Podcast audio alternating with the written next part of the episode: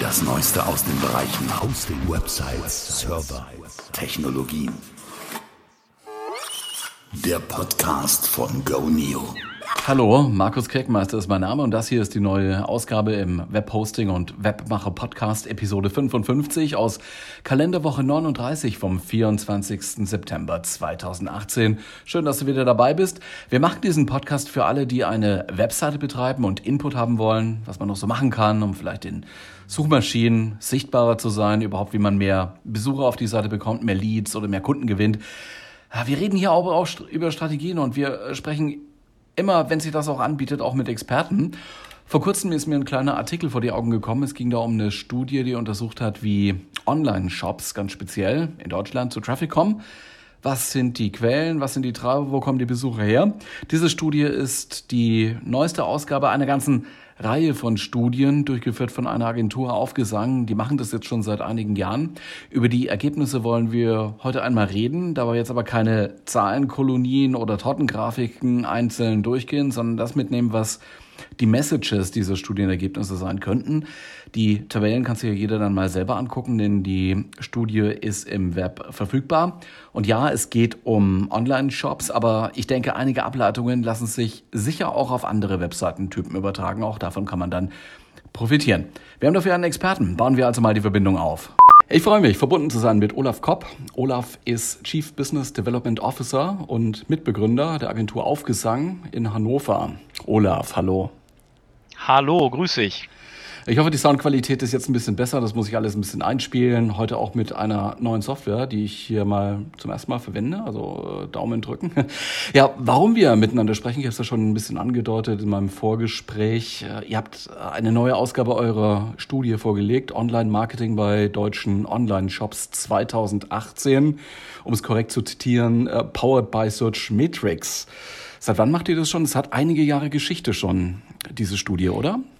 Genau, wir machen diese Studie. Ich habe äh, damals noch eine, als ich auf die Idee gekommen bin, noch eine eigene Online-Marketing-Agentur äh, namens SM Deutschland gehabt und da haben wir das erste Mal diese Studie zusammen mit Search Metrics rausgebracht. Das war im Jahr 2011. Sprich, seitdem gibt es diese Studie jährlich und es ist so, hat sich schon so als kleiner äh, Status Quo Benchmark Bericht der deutschen E-Commerce-Landschaft über die Jahre etabliert. Für Online-Marketing. Was heißt eigentlich Powered by Searchmetrics? Nehmt ihr das Tool, nehmt ihr die Zahlen oder welche Rolle spielt Searchmetrics jetzt dabei? Searchmetrics ist von Anfang an dabei. Mit denen haben wir Daten von Searchmetrics haben wir begonnen. Inzwischen äh, greifen wir auch auf Daten von, weil früher war es eine reine Studie zum Thema SEO, äh, SEA und dann kam Social Media irgendwann dazu und inzwischen haben wir das Ganze auf fast alle Online-Marketing-Kanäle ausgebreitet und dazu haben wir noch Similar Web-Daten mit dazu genommen und wir gehen auch das Thema Webanalyse ein, dann nutzen wir, äh, machen wir manuell, prüfen wir die Seiten wirklich ab und dann nutz, helfen wir uns auch mit, hilft uns auch das äh, Add-on Webalizer. So, über die Jahre habt ihr jetzt äh, wahrscheinlich massiv Daten generiert. Äh, sind die eigentlich vergleichbar über die, über die Zeiträume jetzt? Es gab gerade, glaube ich, im Jahr 2013, 2014 bei Searchmetrics eine Umstellung, äh, was die Shopping-Anzeigen angeht. Ich glaube, in einem Jahr haben sie die Shopping-Anzeigen nicht mitge... Äh, ich weiß nicht, ob es 2013 war, hatten sie die Shopping-Anzeigen noch nicht mit dabei. Und da gab es dann eine, eine Umstellung, was die Daten dann angeht. Also sie haben dann irgendwann die Shopping-Anzeigen mit reingenommen bei, den, bei dem bezahlten Traffic, also bei, den, bei dem Paid Search im Endeffekt bei den Daten. Und äh, ab dem Punkt sind die vergleichbar, ja. Wir, ver wir vergleichen, glaube ich, auch die Daten erst seit jetzt, äh, seit 2014. Also von daher, seit 2014 müssten die Daten eigentlich vergleichbar sein. Wir brauchen jetzt nicht jedes einzelne Chart und jede einzelne Tabelle hier durchgehen. Ich ähm, denke, mhm es kann jeder downloaden, weil die Studie, der, der Ergebnisbericht zumindest, ist offen verfügbar, oder? Richtig, genau. Für jeden verfügbar. Wir äh, am Anfang in der Anfangszeit hatten wir Pay with a Tweet drauf. Irgendwie jetzt äh, ja, ist es halt gegen Angabe von ein paar Daten jetzt nicht allzu vielen. Wir sind da sehr sparsam, was wir da an äh, Daten generieren oder sammeln. Äh, gegen Angabe von, von Daten eben kann man die Studie jetzt PDF runterladen. Das sind drei, glaube ich, 20, 20, 25 Seiten insgesamt. Also ich denke, ist eine Menge, ist eine Menge Stoff dabei. Der Link, der steht dann gleich in den Shownotes zu dieser Episode und äh, führt auf eure Seite. Also kriegt man direkt von eurer Seite halt runtergeladen, ein paar Daten eingeben und dann, dann läuft mhm. das. Das heißt, äh, äh, lass uns mhm. vielleicht mal reingucken auf ein paar, wie ich finde, zentrale Ergebnisse, zumindest auf ein paar Ergebnisse, die mir so aufgefallen sind. Also äh, gut, wir, mhm. wir sind hier ja auch so ein bisschen Online-Shop, also auch wenn wir so eher Abos äh, vertreiben, aber äh, eine zentrale Aussage, korrigiere mich bitte, wenn ich das falsch interpretiere, aus eurer Studie war ja, dass ähm, der Traffic aus der organischen Google-Suche äh, immer noch der, der wichtigste Traffic-Kanal für Online-Shops ist. Also äh, ich, ich hätte jetzt gedacht, dass, dass gerade für Online-Shops vielleicht so äh, Social Media stärker zum Tragen kommen. Ne? Facebook, Instagram und äh, ja, vielleicht intuitiv gesehen äh, da eigentlich der Trafficbringer dann der, der größte Trafficbringer da ist oder oder Social Media im Social Media Umfeld sind Leute eigentlich, oder sind die Menschen in der Regel erstmal, da sind sie aus einem anderen Grund als in einer Suchmaschine zum Beispiel. Bei, ein, bei einer Suchmaschine suchen sie aktiv etwas und suchen natürlich auch Produkte. Ähm, bei, im, bei Facebook und Instagram wollen sie eigentlich sich auf der Plattform selbst in erster Linie bewegen. Und man kann sie natürlich geschickt versuchen, irgendwie dann trotzdem auf die Seite, auf die eigene Seite zu locken. Aber von Grund aus äh, findet Social Media Traffic jetzt erstmal völlig mal auf die Qualität bezogen erstmal. Es, äh, da müssen wir zwischen Quantität und Qualität unter, unterscheiden. Wir haben natürlich nur quantitativ untersucht. Äh, was die Qualität angeht, dazu möchte ich einfach nochmal einfach kurz was sagen. Die Qualität von Social Media Traffic ist im, äh, da es kein Pull-Traffic ist, sondern Push-Traffic. Also ich gehe aktiv, äh, gehe ich mit Botschaften auf jemanden zu, um ihn zu meinem Angebot zu ziehen oder zu meinen Informationen zu ziehen. Das ist aber keine eines aktiv darauf zugehen, das bedeutet dann Push und äh, ich erwische ihn eventuell in einer, in einer Situation, wo er noch gar nicht so weit ist, es sei denn, ich nutze irgendwelche Sachen wie äh, Targeting-Funktionalitäten, Funktionalitäten, wie zum Beispiel bei Facebook Custom Audiences. Dann habe ich natürlich ein bisschen anderen Effekt. Dann kennt er uns schon, ist aber dann auch wieder immer noch Push. Aber trotzdem ist es äh, ein Push-Kanal und Push-Kanal ist von Grund aus äh, meistens erstmal nicht so wertvoll wie einen, wie einen Pull-Kanal. Ein Pull-Kanal, typisch Suchmaschine, da bewegt sich jemand aktiv auf mich zu und ich muss ihn eigentlich nur noch, und er sagt mir eigentlich, was er haben will, sprich irgendwelche Produkte zum Beispiel oder Informationen und ich liefere ihm eine Anzeige aus oder ich äh, ranke halt gut und da bekomme da, äh, hole ihn quasi schon da ab, wo er ist, wenn man so sagt. Okay, wir haben äh, eine Unterscheidung Push und Pull. Mhm. Wir haben da vielleicht auch eine gewisse Messproblematik drin. Ja. Das ist so, äh, das, was das Studiendesign jetzt angeht. Ja. Auf der anderen Seite sehen wir ja, äh, dass, dass die Welt, die Online-Welt zumindest, die Online-Marketing-Welt, über Influencer diskutiert. Ja. Ein großes Thema, da gibt es auch ein bisschen mehr Regulierung, man muss da immer Werbung ranschreiben, egal was man da tut und so weiter und so weiter. Da hängt ja auch ein bisschen was dran, aber die Diskussion ist groß. Denkst du, dass sich diese Influencer-Aktivitäten in Zukunft stärker bemerkbar machen, auch wenn es um Traffic-Lieferung für, Shop, für Shops geht? Indirekt, ja. Indirekt sage ich, weil Influencer, ich Influencer-Marketing ist eigentlich für mich so eins der Wörter, die ich am wenigsten mag ak aktuell. Nicht, weil ich jetzt ein Problem generell mit Buzzwords oder Trendthemen habe, sondern weil ich habe damals die Diplomarbeit 2006 geschrieben, da habe ich mich mit Influencer Relations unter anderem beschäftigt. Äh, und ich finde das den sinnvolleren Ansatz, weil das heute, was heute als Influencer-Marketing bezeichnet wird, ist eigentlich nur ein weiterer Paid-Media-Kanal, wo Influencer als weiterer bezahlter Kanal genutzt werden. Aber der eigentliche Sinn eines Influencers ist, ist, ist nicht die Reichweite direkt zu nutzen, sondern äh, einen Einfluss des Influencers zu nutzen. Also sprich, die eine Verbindung zwischen der Authentizität des Influencers mit meinem Produkt zu verbinden äh, oder mit meinem Angebot zu verbinden. Äh, wenn wir von Influencern sprechen, sprechen wir großteils von Influencern bei Instagram, zumindest immer wenn es um das Thema Influencer geht, geht es immer ganz oft in erster Linie um so Instagram-Influencer und Instagram an sich, das hatte ich vielleicht vorhin auch noch äh, vergessen zu sagen, ist zwar ein sehr reichweitenstarker und frequentierter Kanal. Allerdings ist Instagram äh, nicht dazu ausgelegt, äh, als Gatekeeper Traffic auf Seiten zu schaufeln, weil einfach die Verlinkungsmöglichkeiten sehr begrenzt sind. Beziehungsweise man guckt, man guckt sich auf Instagram Bilder an, aber klickt weniger auf Links. Ja, eine persönliche Frage. Hast du äh, dich selber schon mal dabei äh, beobachtet, äh, dass du aufgrund eines, eines Influencer-Postings oder mehrere vielleicht auch ein Produkt, einen Service mal gebucht hast? Vielleicht ein Reiseziel oder was weiß ich, ein Online, Online ich muss, ich, muss ganz ehrlich sagen, nein, weil, weil die meisten Instagram, äh, die meisten Influencer-Kampagnen äh, sind nicht authentisch, nach meiner Meinung. Das ist platt und äh, es ist, wie gesagt, es ist ganz klar Werbung und Werbung wird schnell rausgefiltert und durch, also ich gehöre auch zu den Menschen, dass ich, dass ich auf Werbung eigentlich nicht oft nicht mehr anspreche, anspringe, es sei denn, äh, es, die Werbung trifft mich zur richtigen Zeitpunkt mit dem richtigen Thema am richtigen Ort. Da sind wir beim Thema Customer Journey. Wenn ich gerade in der Phase Customer Journey bin, dass ich mich wirklich für Produkte interessiere und dann Werbung oder eventuell auch ein äh, Influencer mir über den Weg läuft, der, der genau irgendwas anbietet, was ich, ähm, was ich, was ich brauche, dann ja, aber gerade bei, ich glaube, da würde ich ich persönlich fast noch eher auf Werbung anspringen als auf Influencer, weil die meisten Influencer-Kampagnen halt wirklich platt gemacht sind und die, diese, dieser, dieser, das Authentische, was da eigentlich dabei sein sollte, geht völlig verloren und in dem Moment dreht sich das bei mir auch um und ich, entwickle da fast noch mehr als bei Werbung eine Aversion gegen und sag so, ey, das ist doch nur gekauft, der steht da ja wirklich gar nicht hinter, der steckt nur ganz viel Geld in die Tasche. Aha.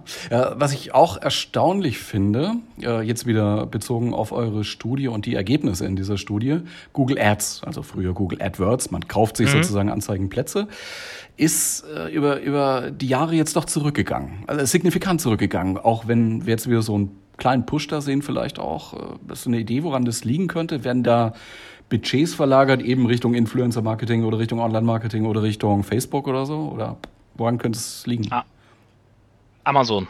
Okay. Also wenn, wenn du mich nach einer Begründung fragen würdest, wir, wir begründen ja nicht in unserer Studie, weil da halten wir zurück, wir liefern nur die Zahlen. Die, die Begründung soll sich jeder irgendwie selbst überlegen, aber ich bin ja hier auch als, als äh, Ansprechpartner jetzt da und äh, das ist meine Interpretation natürlich. Ich glaube, Amazon ist, ähm, ist die größte Gefahr, die E-Commerce je hatte. Gerade jetzt, wenn man eigene Shops betreibt, weil Amazon so viel produktbezogenen Traffic, also E-Commerce-Traffic, auf sich bündelt, immer mehr, dass Shops sich ganz genau überlegen müssen, wie sie sich jetzt positionieren, damit sie noch irgendwie gegen, gegen diesen, diesen wirklich diese, diese Bedrohung anstinken können. Und ähm, äh, jeder sollte sich ganz genau überlegen, äh, ob er jetzt um für den kurzfristigen Umsatz willen zu Amazon geht oder nicht. Man verliert halt sämtliche Möglichkeiten zur Positionierung. Man gibt Daten weg. Man kann selber keine Daten sammeln. Man kann keine Sales Funnels aufbauen, keine eigenen Sales Funnel aufbauen. Äh, man gibt im Endeffekt alles, das komplette Marketing außer Hand. Und das sollte man sich gut überlegen. Und das ist, glaube ich, ein Grund, warum auch Budgets aktuell ziemlich stark zu Amazon noch geschiftet werden. Äh, könnte man jetzt als äh, äh, Anstoß zur Resignation äh, interpretieren? Also äh, Online-Shops sind ganz, ganz schwierig zu machen heute gegen Amazon. Oder man könnte halt auch äh, jetzt raus interpretieren, was du gesagt hast, man muss jetzt ganz, ganz viele Tools nutzen und Geld in die Hand nehmen, um ja gegen Amazon anzustinken. Gar nicht mal Geld, einfach ein bisschen, man muss sich über seine Positionierung Gedanken machen und sich überlegen, was kann man besser selber machen, was dem Nutzer Mehrwert bringt als Amazon. Ich glaube, im Bereich UX wird es schwierig, weil da ist Amazon einfach top. Da haben sie, die, da haben die das, die sind so gut im Messen und Analysieren von Daten äh, und, und damit auch die, die, die Kaufstrecken optimieren in, innerhalb der Amazon-Plattform, dass sie und, und, und die auch die UX darauf auszurichten, dass man möglichst wenig Klicks zur Bestellung braucht, etc. Das ist die haben so viel Daten und so viele Möglichkeiten zur Auswertung, dass es, glaube ich, kein anderes Unternehmen gibt, was im E-Commerce-Bereich so gut UX betreiben kann wie Amazon.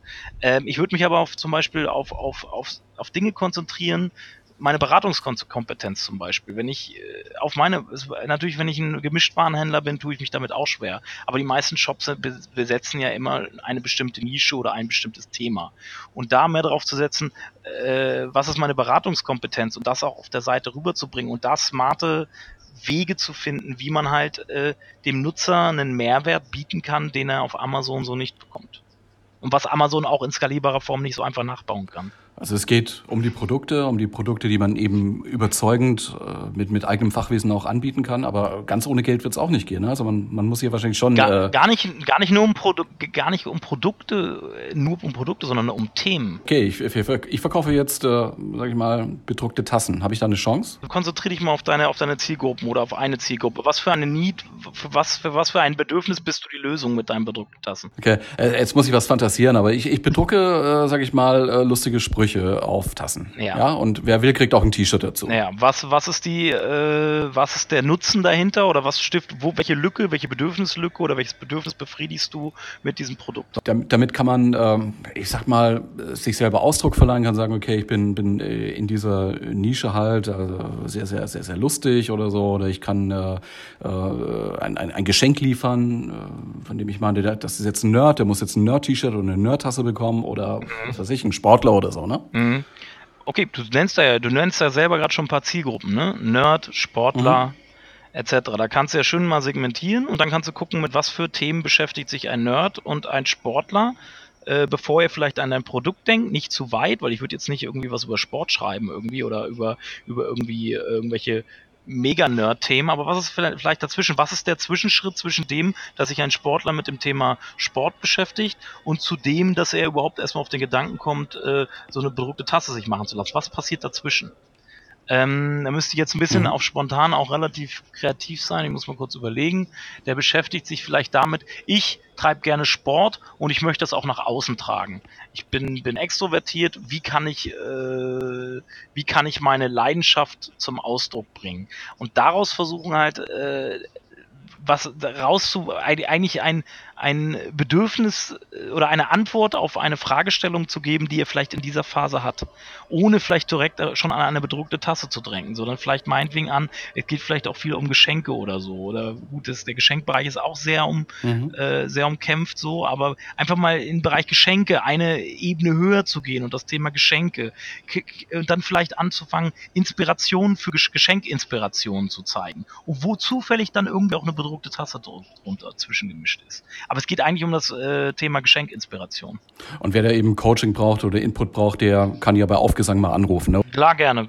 Das ist unser, also wir, wir, wir machen, wir beschäftigen uns halt viel mit, mit Inhalten entlang der Customer Journey und, und dementsprechend auch die Bedürfnisse, die die verschiedenen Zielgruppen da hat und das muss ja daraus dann auch ausextrahiert werden. Also da so versuchen, ein bisschen wegzugehen vom Produkt auch an sich, sondern mehr an den Nutzer, in den Nutzer sich reinzuversetzen, um zu gucken, was hat er für Bedürfnisse, was hat er für Needs oder welche Bedürfnisse werden denn durch das Produkt überhaupt befriedigt. Seid ihr jetzt eigentlich als Aufgesang, als Agentur ausgerichtet auf Online-Shops und Beratung für Online-Shops oder Marketing für Online-Shops oder äh, seid ihr Full Range, also auch, ja, was kann man sonst noch machen, so Lead-Generierung oder so? Oder? Wir haben große Shops als Kunden. Traditionell kommen, hatten wir früher wirklich äh, in den Anfangsjahren mehr E-Commerce, also mehr Online-Shops als Kunden. Äh, haben jetzt tatsächlich mehr B2B als Kunden, aber wir haben immer noch große, schon seit Jahren große Online-Shops als Kunden. Also ist jetzt immer noch, wir sind mit dem Thema immer noch vertraut, aber wir haben auch inzwischen viel B2B dazu bekommen. Hat, glaube ich, auch was damit zu tun, dass viele, viele Online-Shops, weil sie halt eine digitale DNA auch haben, viel schon in, in, in-house aufgebaut haben inzwischen, ne? so was, was Online-Marketing und Kommunikation angeht. Ja, man muss das ständig wieder nachsteuern. Also es gibt ja ständig neue, neue Kanäle, die man bedienen muss oder mhm. die, die, die Preise verschieben sich oder so. Und ne? irgendwann mhm. macht ein Kanal vielleicht keinen Sinn mehr oder so. Aber um, um nochmal in die äh, Studie jetzt zu gehen, ihr, ihr geht da ja relativ tief rein. Also schaut euch an, wie ist der Traffic zusammengesetzt und erteilt nochmal Universal Search, nicht Universal Search, also äh, wirklich nur Suchtreffer als, als Link äh, oder eben auch die zusätzlich angezeigten Elemente auf einer Google-Suchergebnisseite, wie zum Beispiel Bilder oder eben Videos. Mhm. Da habt ihr festgestellt, äh, Bilder sind's. Also wenn wir jetzt nur von Universal Search reden, dann ist das statische Bild, sage ich mal, ein wichtiger Trafficbringer für Online-Shops. Mhm. Ich hätte jetzt so instinktiv da die, die Videos ein bisschen stärker eingeschätzt. Die werden ja auch so bei, bei zumindest vielen Produkten oder vielen Suchtreffern etwas prominenter noch gezeigt, ne? also auch größer und dann kann man gleich abspielen und so. Ist das vielleicht auch erst, kommt das noch? Also ist Video noch nicht auf dem, auf dem Peak, was das angeht? So Video ist groß im Kommen. Aber ähnlich wie Instagram, äh, Video, äh, YouTube ist kein Kanal, typischer äh, Traffic-Vermittler-Kanal, also kein, kein Gatekeeper in dem Sinne, wie es Google zum Beispiel ist. Bei Google geht es darum, auf einen Link äh, etwas bei einer Suchmaschine einzugeben, auf einen Link zu klicken und zu einer Website zu kommen. Bei YouTube oder bei Instagram ist man weil man da ist, um Bilder anzugucken bzw. Videos anzugucken und dort sind die Leute nicht so klickwillig. Weil sie sind, sie wollen da, sie wollen diese Plattform eigentlich gar nicht verlassen. Mhm. Bei Google ist es ja darauf ausgelegt, dass sie diese, diese Plattform eigentlich nur ein Zwischenschritt ist, zum Beispiel. Mhm. Das ist ein typischer, Gate, typischer Gatekeeper, während YouTube oder, oder Instagram keine typischen Gatekeeper sind, sondern eben dort ist, wird zwar viel Zeit drauf investiert oder ist viel Engagement und viel Zeit invest auf diesen Plattformen, aber äh, eher auf der Plattform, die Leute wollen auf der Plattform bleiben und dort konsumieren. Äh, Bilder sind natürlich relevant beim Kauf, weil viele Menschen wollen sich ein Produkt vorher angucken oder wissen noch nicht genau, ob sie jetzt Nike Air Max in Blau, Schwarz oder Weiß haben wollen oder was es da für Farbkombinationen gibt. Dann geben sie Nike Air Max in der Bildersuche an und gucken überhaupt erstmal, welches welche Schuhfarbenkombination äh, denen eben gefällt. Und dann kommen, wenn sie dann genau wissen, okay, die Kombination will ich, dann kommt eigentlich erst die wirkliche äh, dann klicken sie vielleicht auf die Bildersuche, um zu gucken, wo gibt's den Schuh in dieser Farbkombination und kommen dann da über den äh, ähm, über die Bilder dann wieder zu zum zum zum zum zum Shop bezieh also beziehungsweise wo die Seite, wo das Bild daherkommt. Und ähm, ich glaube, das wird sich zukünftig auch noch verschärfen, weil ja Google jetzt gerade wieder den in der Bildersuche was geändert hat und die Traffic-Vermittlung über die Bildersuche wieder einfach, einfacher gemacht hat. Ein anderer Kanal noch, auf den ich gerne mal zu sprechen kommen würde, der jetzt aber noch nicht so äh, abgebildet ist, natürlicherweise, weil neu Sprachassistenten. Mhm. Also haben ja auch viele Shopbetreiber jetzt wahrscheinlich schon äh, großen Bammel davor, ne? weil äh, Amazon Echo-Produkte verbreiten sich immer weiter, dominieren vielleicht irgendwann. Und es ist wahrscheinlich recht naheliegend, wo denn die Suchanfrage nach einem konkreten Produkt, das man gerade auch bestellen will, per Sprachassistent, landen wird. Ähm, ja, was machen wir hiermit? Also ich könnte mir vorstellen, hier gibt es Tracking-Probleme und äh, dann muss man sich vielleicht auch erstmal angucken, ist der Kanal wirklich so relevant oder wird er überschätzt? Habt ihr das auf dem Schirm? Also die Sprachassistenten an sich sind kein, eigentlich kein Kanal, sondern ein eigenes Asset.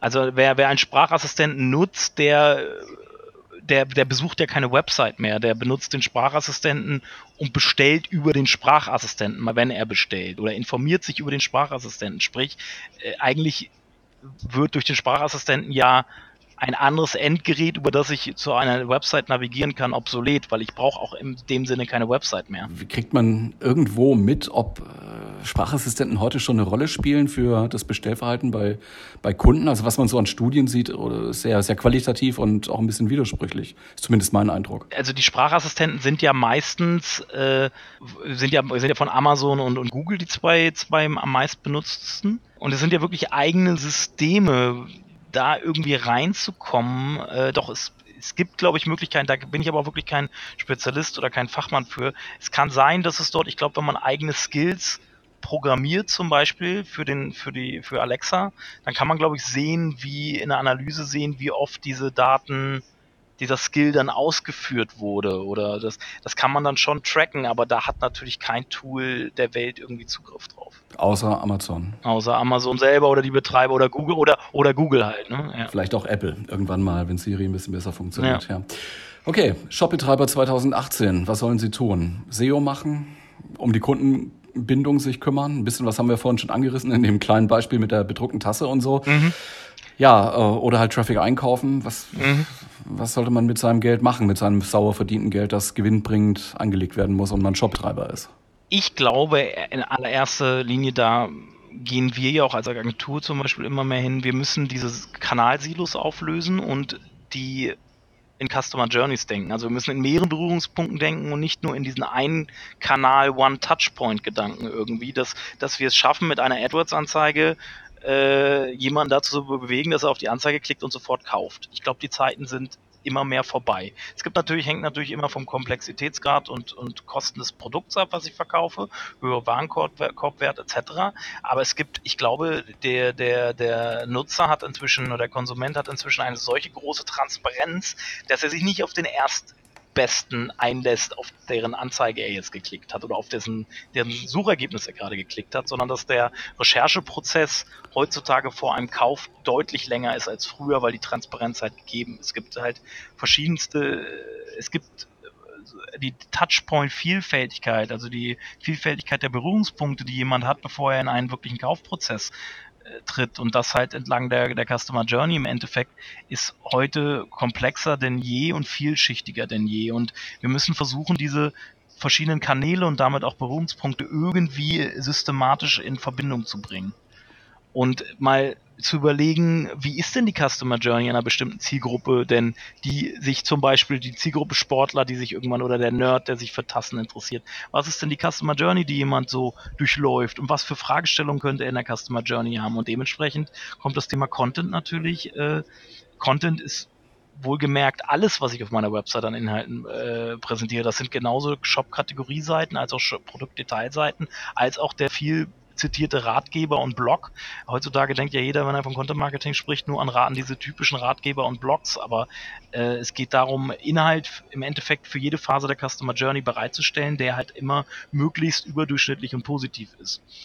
Äh, und dann werde ich es auch schaffen, besser, besser zu verkaufen. Und da, und da brauche ich für die Daten zu. Und deswegen muss ich Touchpoints auf der eigenen Website schaffen, weil die Amazon Touchpoints bringen, bringen mir äh, ziemlich wenig dabei, so, ein, so, ein, so eine Customer Journey äh, aktiv zu beeinflussen im Endeffekt auch.